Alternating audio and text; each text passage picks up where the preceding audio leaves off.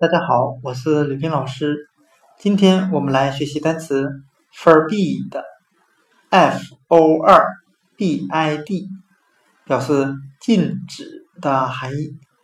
我们可以用谐音法来记忆这个单词 forbid，它的发音很像汉语的佛逼的，佛是佛家的佛，佛祖的佛，逼逼迫的逼。我们这样来联想这个单词：佛祖逼迫着自己的弟子，禁止他们吃肉、喝酒、杀生。